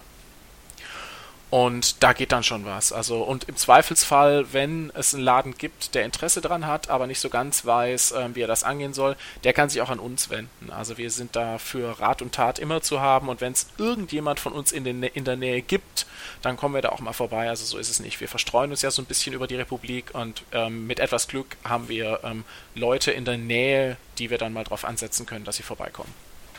Ja, vielen Dank für die Info. Das, äh, wir packen die Links natürlich nachher unter den Podcast, damit ihr die auch finden könnt. Und äh, wenn, ja. wenn er sagt wir, meint er übrigens mich. Das macht er jedes Mal. ja, ich find, es gibt immer zwei Leute. Einen, der über die Arbeit redet und einen, der sie machen muss, Tom. Mm, das ist aber, das ist hier immer das Gleiche. Ja, das, äh, ich würde jetzt sagen, das tut mir leid, aber äh, einer trägt das Gewicht, Dein breites der andere die Verantwortung Grinsen oder sowas. würde dir widersprechen. Ja, das keckernde Lachen hilft wahrscheinlich auch nicht. Ich sehe es ein. Ähm, ja, ich, ich wollte eigentlich noch mal kurz drüber quatschen, äh, wie uns, also Christian, du bist ein bisschen außen vor, weil du befangen bist, aber wie uns Drops und Commander eigentlich gefällt, beziehungsweise mir Drops und Commander gefällt, weil mir Hans Reiners Meinung reichlich egal ist, nachdem er mir die ganze Arbeit macht. Ähm, und ich finde, Drops und Commander ist ein recht schnelles Spiel, was wenig verzeiht, wo die Partien, wenn man die Regeln drauf hat, aber auch echt schnell vorbei sein können. Oder Hans Reiner? Oh, äh, ah, meine Meinung. Äh, jetzt, da hatte ich jetzt gar nicht mit gerechnet. Da, dank, danke, danke, dass ich da auch nochmal. Ja, also äh, das mit dem wenig Verzeihen hängt tatsächlich, glaube ich, ein bisschen von der Fraktion ab, aber die Spiele sind halt schnell und wenn du halt so ein Spiel in einer, in einer Stunde, anderthalb runterspielst, ja, dann fallen die Entscheidungen natürlich auch schnell. Das, das liegt in der Natur der Sache. Was mir halt gut dran gefällt, ich spiele jetzt noch das ein oder andere andere System. Es ist für mich ein System, das ich sehr angenehm finde, weil es nicht so irrsinnig viele Sonderregeln hat. Es ist ein System, das ich alle paar Wochen mal auspacken kann, man ein Spiel spielen kann, da vorher nicht nicht erst ein Regelbuch auswendig lernen muss, weil wenn ich die Sonderregeln der gegnerischen Fraktionen nicht kenne, kriege ich keinen Fuß auf den Boden. Ich finde, es ist halt gut designt. Die Unterschiede liegen vor allen Dingen in den in den äh, in den Werten der eigen, ein, in der, den Werten der einzelnen Einheiten und weniger darin, dass jedes einzelne Modell 15 Sonderregeln hat, die ich vorher auswendig wissen muss oder das Spiel ist gelaufen, bevor ich aufgestellt habe. Deswegen, ich finde, es ist ein total geniales System, auch einfach mal um mal was anderes zu spielen. Dazu kommt, es macht Spaß zum Bemalen, mir zumindest, weil 10 mm Panzerchen bemalen ist einfach nochmal was komplett anderes als 32 mm Infanterie für diverse andere Systeme und es bringt einfach ein bisschen Abwechslung in den Spiel, Mal- und auch Geländebaualltag. Das ist so für mich der Grund gewesen, was mich an dem Spiel fasziniert hat, was mich immer noch dran erfreut. Es ist einfach so anders und so einfach und so schnell reinzukommen aber da, da sprichst du wieder was Gutes an. Äh, könnt ihr beide mir einen Tipp geben, wie ich meine PHA bemalen soll? Ich habe die bisher grundiert und ich weiß echt nicht, welches Farbschema ich nehmen soll. Airbrush wie hast oder du sie denn grundiert? Schwarz. Schwarz. Wie meine Seele. Oh weia. Ähm, Du hast eine Airbrush? boah. Jetzt, jetzt grab nicht wieder das Thema Airbrush aus. Du weißt genau, dass ich zu blöd bin, die zu benutzen. Haha. Ähm, Farbeimer, Also blau, was- Tunken.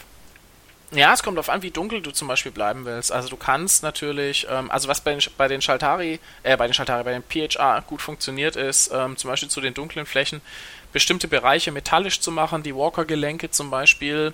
Also wenn sie, du, ich finde auch, man kann die äh, PHA total gut ähm, schwarz lassen prim in der, als Primärfarbe und die beispielsweise mit einem Glanzlack versehen und nur ganz feinen Kantenakzenten, um so einen Keramik-Look hinzukriegen. Das finde ich bei den, bei den PHA immer recht cool. Ansonsten, ähm, boah, das Problem ist, ich habe bei meinen äh, PHA äh, selber ewig lang nach einem Farbschema gesucht und ähm, bin auch noch lange nicht fertig damit, die zu bemalen. Weil meine ersten waren tatsächlich auch grau-schwarz metallisch. Grau, grau, schwarz, metallisch oder schwarz, metallisch geht halt am einfachsten, weil du nicht das Problem hast, dass du die großen Flächen sehr sauber homogen bemalen musst. Sobald du das, die, die PHR-Modelle haben halt relativ große zusammenhängende Flächen. Sobald du in die Flächen mit einer hellen Farbe reingehst, vor allen Dingen über einer dunklen Grundierung, siehst du halt jeden Pinselstrich. Das heißt, entweder du musst in vielen Schichten drüber gehen, äh, oder es, also du musst halt extrem auf einen sauberen Farbauftrag achten. Wenn du jetzt schon schwarz angefangen hast, ein dunkles Grau nehmen, wie schon empfohlen, einen Keramik-Look anstreben und mit den Metall, mit Metall noch schön, schön Kontraste reinbringen, ist wahrscheinlich am schnellsten und am dankbarsten. Das ist witzig, weil über genau sowas ähnliches hatte ich nachgedacht. Ja, ist doch schon mal gut. Irgendwie Wenn du es dir, wenn du es dir ein bisschen dreckig geben willst, wenn du es dir ein bisschen dreckig geben willst, ähm, es gibt im englischen äh, Forum bei ähm, beim Orbital Bombardment Blog einen, der hat die auch schwarz gemacht und der hat dann ähm, die ganzen Rillen zwischen den Panzerplatten leuchtend gemacht und hat da so eine Tron-Optik hingekriegt. Der hat die schwarz gemacht mit so einem blauen Leuchten in allen Rillen. Das ist Ähm, ziemlich cool. Da müsste ich nur mal lernen, wie man Leuchteffekte malt. unglaublich cool. Vor allem muss man diese helle Farbe erstmal in den Rillen deckend kriegen und danach alle Ränder nochmal korrigieren. Das ist, glaube ich, auch ziemlich zeitaufwendig. Aber es sieht sehr cool aus. Ja, das Problem ist halt, diese Leuchteffekte sehen sehr geil aus, verzeihen aber relativ wenig Fehler. Ähm, weil du siehst halt dann auch gleich, wenn das Licht nicht stimmt. Das ist äh, meiner Meinung nach so ein bisschen ein Problem, vor allen Dingen, wenn man es halbwegs schnell haben will. Also, sobald ich mich entschieden habe, werde ich die Zwischenschritte und Ergebnisse auf jeden Fall bei uns im Blog äh, deutlich machen und, und ein bisschen verfolgen. Ähm, was haben wir überhaupt eigentlich noch zu Dropzone Commander jetzt geplant? Also, wir werden uns auf jeden Fall noch mit dem deutschen Regelbuch ein bisschen auseinandersetzen. Das machst ja du. Richtig? Äh, wer ich? Äh, ja, habe ich doch vorhin schon gesagt. Christian wird sich bei uns im Blog wohl kaum mit dem deutschen Regelwerk auseinandersetzen. Weiß nicht, vielleicht mag, magst du. Nee, nein. Christian, Kleiner Scherz. Gastartikel für uns schreiben? ähm, Ja, war ein also Versuch. für- wert. Nein, ja, also äh, bei uns wird unter anderem diesen Monat noch ein Review des deutschen Grundregelbuchs erscheinen. Ähm, das Review für die zwei Spieler Starterbox ist ja schon raus. Ich werde mich da ein bisschen mehr mit dem eigentlichen Buch, mit der Qualität der Übersetzung und sowas auseinandersetzen. Ähm, es wird noch ein, ein Review-Artikel, also der erwähnte, was ist Dropzone Commander eigentlich in schriftlich erscheinen und ähm, mal gucken, wenn ich dazu komme, vielleicht auch noch äh, einen Geländebemalungsartikel. Schauen wir mal. Ich wollte ich wollt auf jeden Fall noch einen Spielbericht schreiben. Und äh, nachdem ich jetzt die Starterbox ja schon fertig ausgepackt habe, wollte ich auch die Modelle, wenn sie bemalt sind, nochmal zeigen. Da habe ich natürlich jetzt schon ein bisschen schon mit angefangen. Äh, ich habe mich bei den PHA für ein klassisches Grün entschieden. Äh, PHA sag ich schon. Bei der UCM habe ich mich für, für das klassische Militärgrün entschieden. Und äh, bei der U nee, UCM wollte ich jetzt sagen, nein, bei der Scorch habe ich mich äh, für so einen ja, insektenartigen Look entschieden. Ich habe erstmal nur Metall gebürstet und dann habe ich äh, zwei Army Painter Washes zu einem Lila zusammengerührt und äh, das damit einfach grob gewascht und die Highlights nochmal hervorgehoben. Sieht tatsächlich ein bisschen insektenartig aus. Ich bin für so eine einfache Bemalung echt ein bisschen stolz drauf. Für Scourge kann ich vielleicht dann auch versuchen, dran zu denken, noch ein paar Bilder hochzuladen. Meine Scourge habe ich ja letztes Jahr schon bemalt.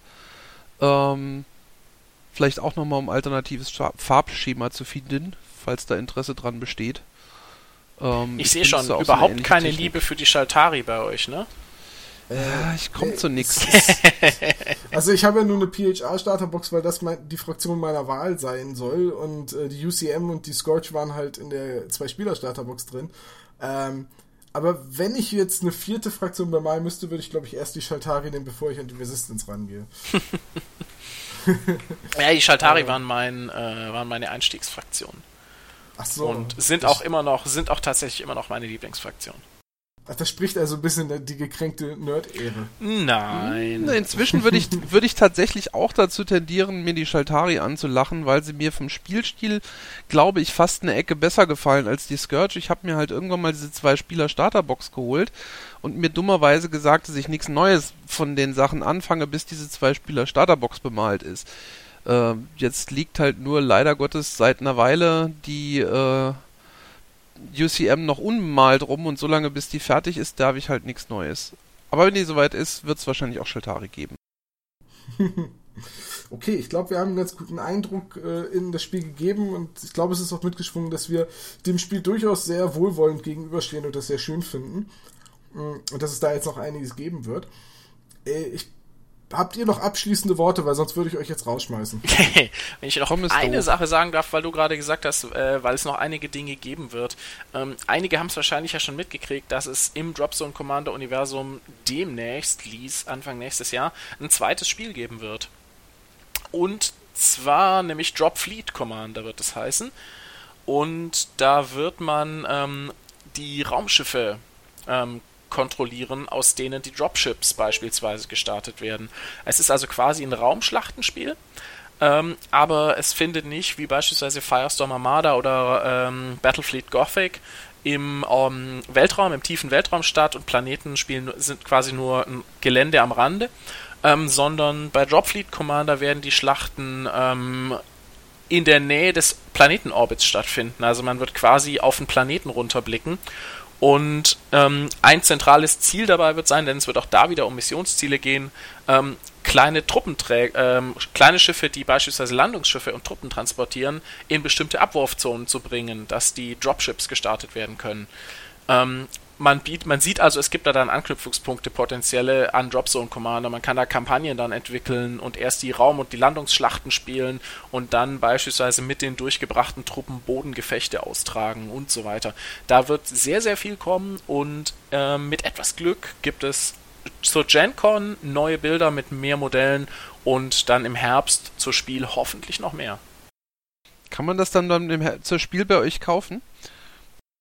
Äh, nein, leider nicht. Das, da wäre ich wahrscheinlich selber unser bester Kunde, aber ähm, Verkaufsstart ist geplant erst für die, ist das erste Quartal 2016. Also irgendwo, irgendwann zwischen Januar und März werden da wahrscheinlich die ersten Boxen und wahrscheinlich auch wieder ein Zweispieler-Starter-Set direkt von Fleck weg und das vermutlich auch vom Fleck weg auf Deutsch ähm, in den Läden stehen.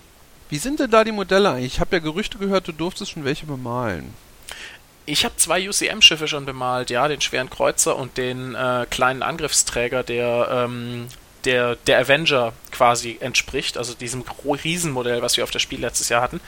Ähm, ziemlich, also das, was ich hatte, waren 3D-Drucke, also es ist noch nicht ähm, die Produktionsmodelle, aber die fand ich schon ziemlich lässig. Also ziemlich, ziemlich schöne Details, die haben sich wunderbar bemalen lassen. Ich habe die einfach grau grundiert, schwarz gewascht ähm, ein, zwei Mal gebürstet und dann einzelne Panzerpaneele noch farbig hervorgehoben.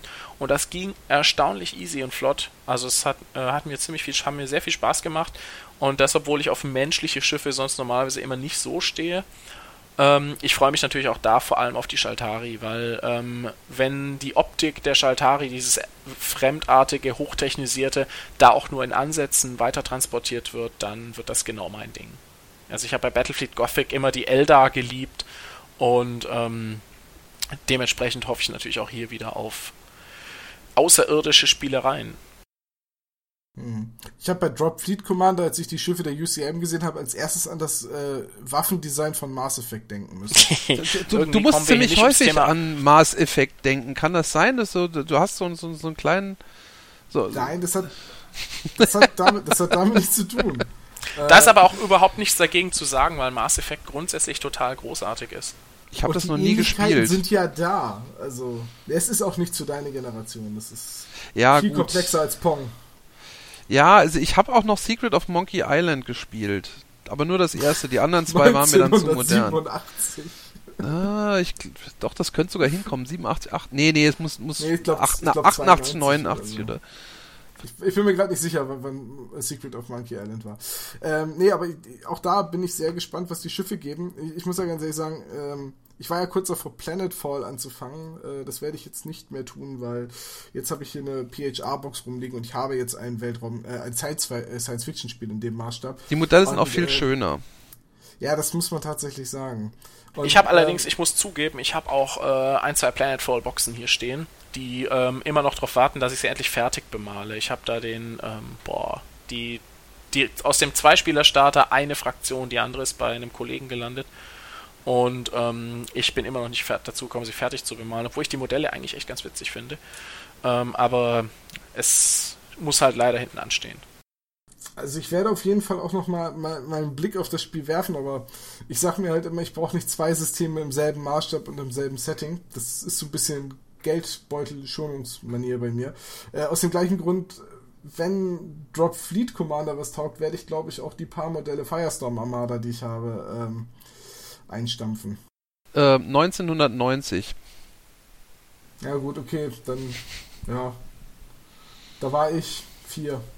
Ja, da konnte ich nicht nur lesen, da konnte ich schon Latein. So. Da muss man aber dazu sagen, als du geboren wurdest, wurde auch noch sehr viel Latein gesprochen.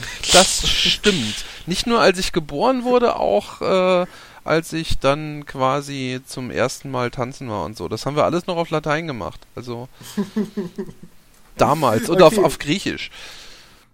Ich glaube, wir haben einen ganz guten Einblick in Dropzone Commander äh, gewinnen können. Äh, Christian, danke, dass du dir heute Abend Zeit genommen hast. Ja, gerne. Es war mir wirklich eine außerordentliche Freude, dich äh, im Podcast begrüßen zu dürfen. Und Hans-Reiner, schön, dass du auch da warst. Das ist aber lieb, danke. Da, da, darf, darf ich wiederkommen? Ich glaube, ich, ich, glaub, ich würde gern wiederkommen. Ja, okay, aber erst, wenn du wieder bei unter 50% der Podcast-Folgen bist. Boah, ich mache die ganzen Brettspielsachen nicht mit. So viel Brettspielsachen darf ich ja gar nicht machen, wie ich gerne würde. Du musst einfach nur mehr Podcasts insgesamt machen. Also, wenn ihr alle mehr Brettspielsachen hört, schreibt das doch bitte in die Kommentare. Ähm, da packen wir dann noch ein paar Brettspiel-Links rein. Muhaha. nee, im Ernst, äh, generell wäre es natürlich toll. Wir freuen uns über jeden Kommentar. Also vor allen Dingen freut sich der Tom über jeden Kommentar. Ich lese die ja nur einmal alle zwei Wochen oder so, aber Ja, das, das stimmt. Also ich gucke wirklich täglich in die Kommentare bei uns auch auf der Seite und antworte Fünfmal. immer, äh, ganz brav. Äh, nee, das ist mehr. ja, Ähm, Entschuldigung, natürlich. Von daher, äh, euch nochmal vielen Dank und schönen Abend noch. Jo, gleichfalls auf Wiederhören. Jo, ciao.